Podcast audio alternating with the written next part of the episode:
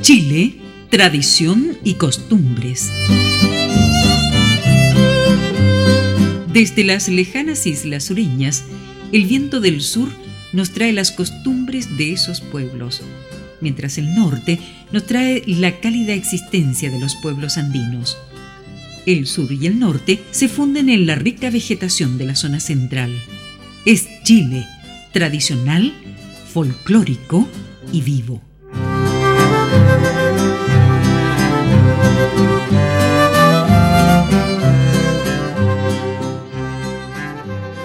Dedicaremos el programa de hoy a conocer a uno de los participantes en el concurso de cuentos Letras de Cobre, que tuvo lugar en el año 2001 con motivo de los 30 años de la nacionalización del cobre. Y hemos seleccionado para esta ocasión el cuento Cabeza de Cobre, escrito por Pamela Tordoya Acuña, que Obtuvo una mención honrosa cuando cursaba ella el cuarto año medio en el English School.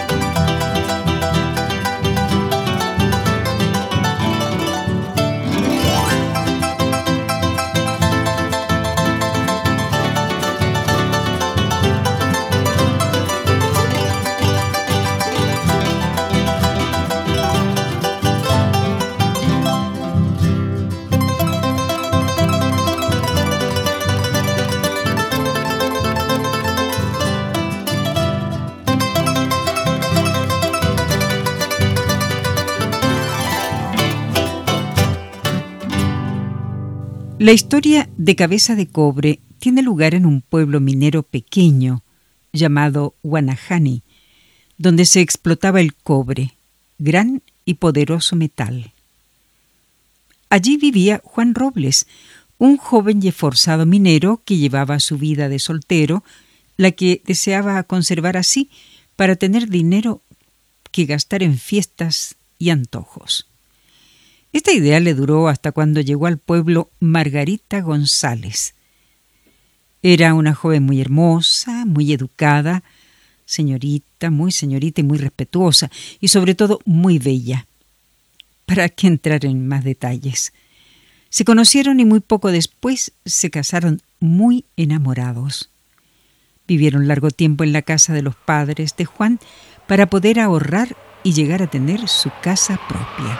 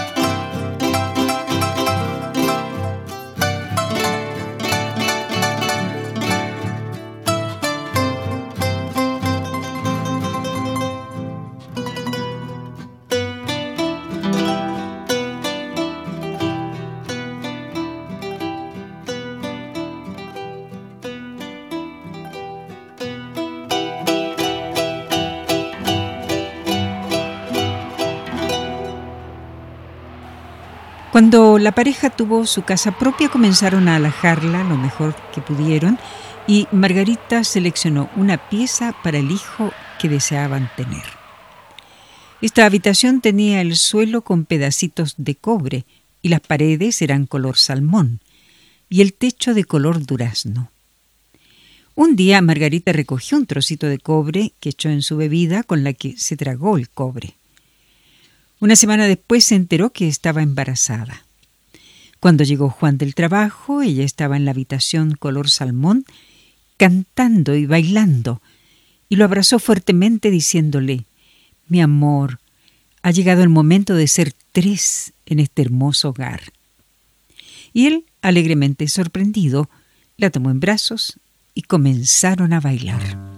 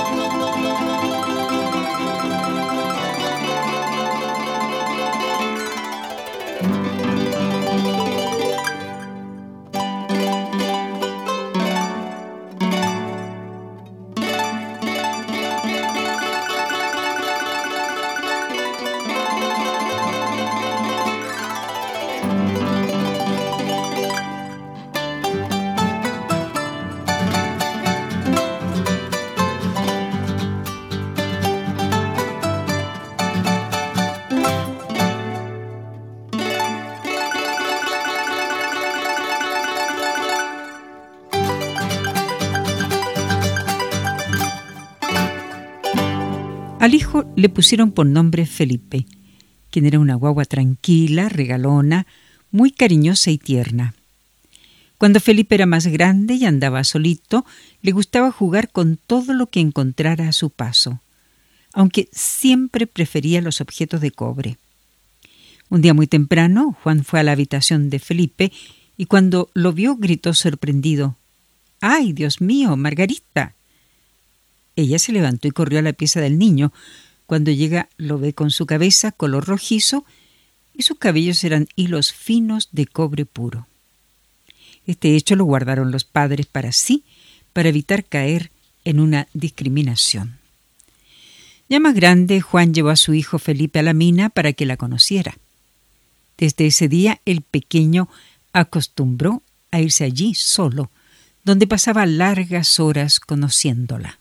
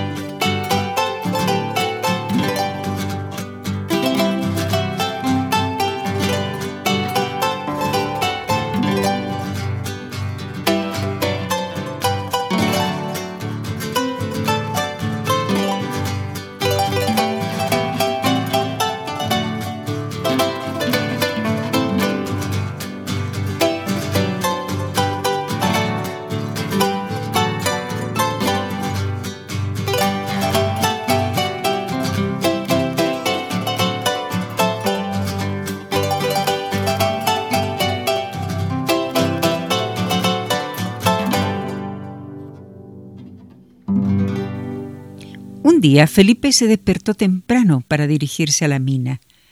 Las calles estaban vacías y había un gran silencio alrededor. Sin embargo, siguió su camino hasta llegar a la mina, en la que entró sin darse cuenta que todo estaba cerrado y no circulaba gente, como era lo habitual. La madre de Felipe, mientras tanto, había ido a buscar a su hijo en su dormitorio. Al no encontrarlo, salió a preguntar por los alrededores, enterándose que ese día habían decidido hacer explotar el mineral para clausurarlo por entero. Juan, al saber esto, salió también en busca de su hijo con gran angustia porque recordaba que él iba habitualmente a la mina. El matrimonio se dirigió entonces allí en busca de Felipe.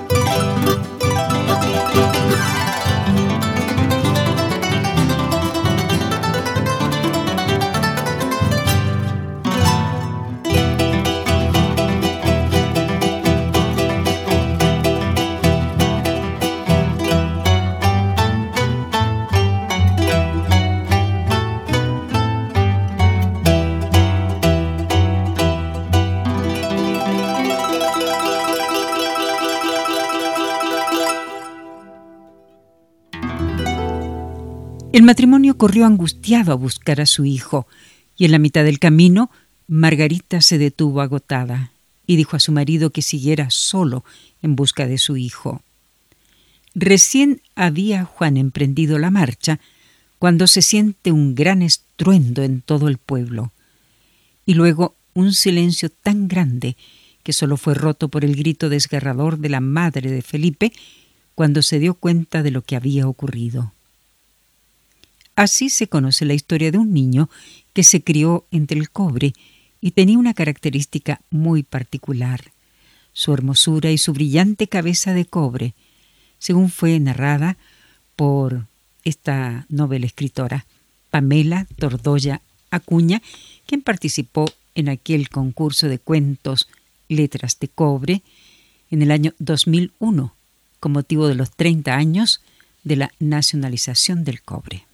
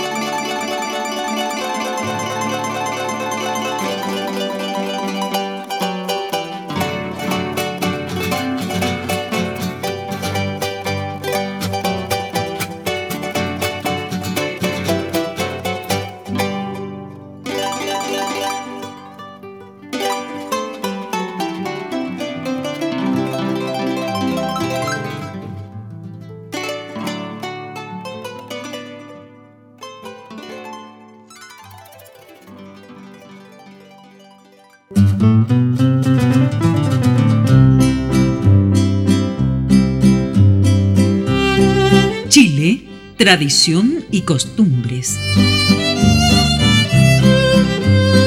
Desde las lejanas islas sureñas, el viento del sur nos trae las costumbres de esos pueblos, mientras el norte nos trae la cálida existencia de los pueblos andinos. El sur y el norte se funden en la rica vegetación de la zona central. Es Chile, tradicional, folclórico y vivo.